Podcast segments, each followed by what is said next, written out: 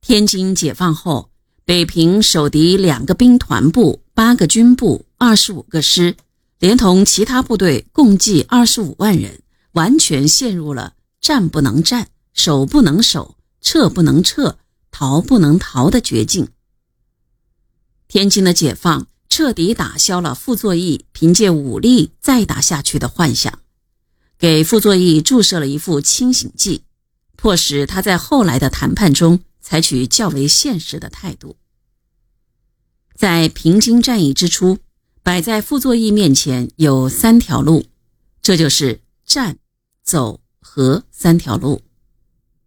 战在东北野战军入关前还可以一试。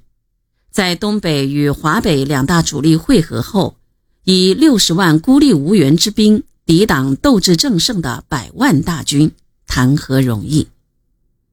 走，本来还有可能，但蒋介石和傅作义在这上面心怀二胎，又过高的估计了自己，看低了东北野战军的入关的时间和速度，丧失了时机，即新保安和天津一手，走也走不了了。和傅作义在新保安、张家口、天津易手前是不现实的，他仍然低估了他的对手毛泽东和林彪、罗荣桓、聂荣臻等人。平津战役前，傅作义想走霸占求和的道路，他托彭泽湘、福定一两人到石家庄探路，试探中共态度。傅作义设想划华北为和平区。华北剿总所部改称人民和平军，其目的还是为了保存实力。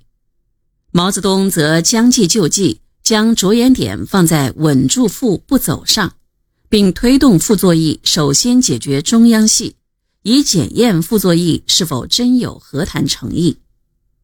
因平津战役很快打响，战前谈判没有能实现。战役一开始。傅作义立即陷入了被动，但他仍心存幻想。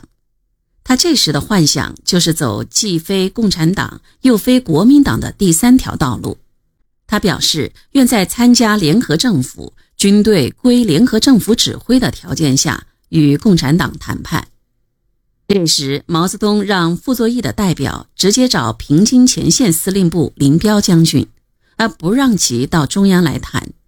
这实际上是告诉他，这时不是谈政治，而是谈军事，是放下武器的问题，而不是谈第三条道路的问题。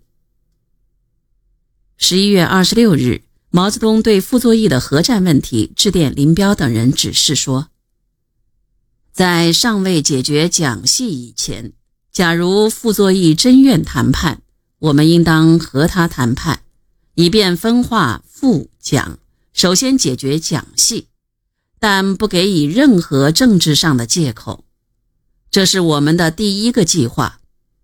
同时，我们也准备第二个计划，即在有某种特定需要时，允许傅作义反正，但现实不做此项实际决定。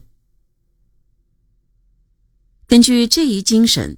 林彪与罗荣桓、刘亚楼拟定了谈判内容，为争取敌人放下武器的原则。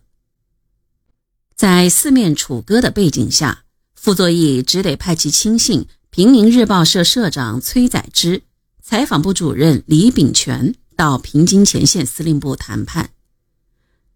崔载之除了提出上述关于联合政府的条件外，还提出要解放军让出南苑飞机场。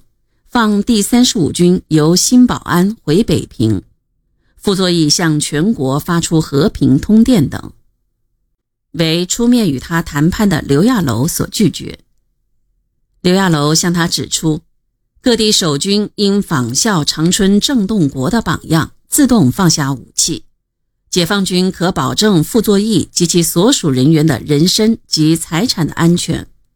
如傅作义指挥不了中央军。可让路给解放军进城解决中央军。这次谈判未获结果，但前线部队与傅作义建立了直接的电讯联系。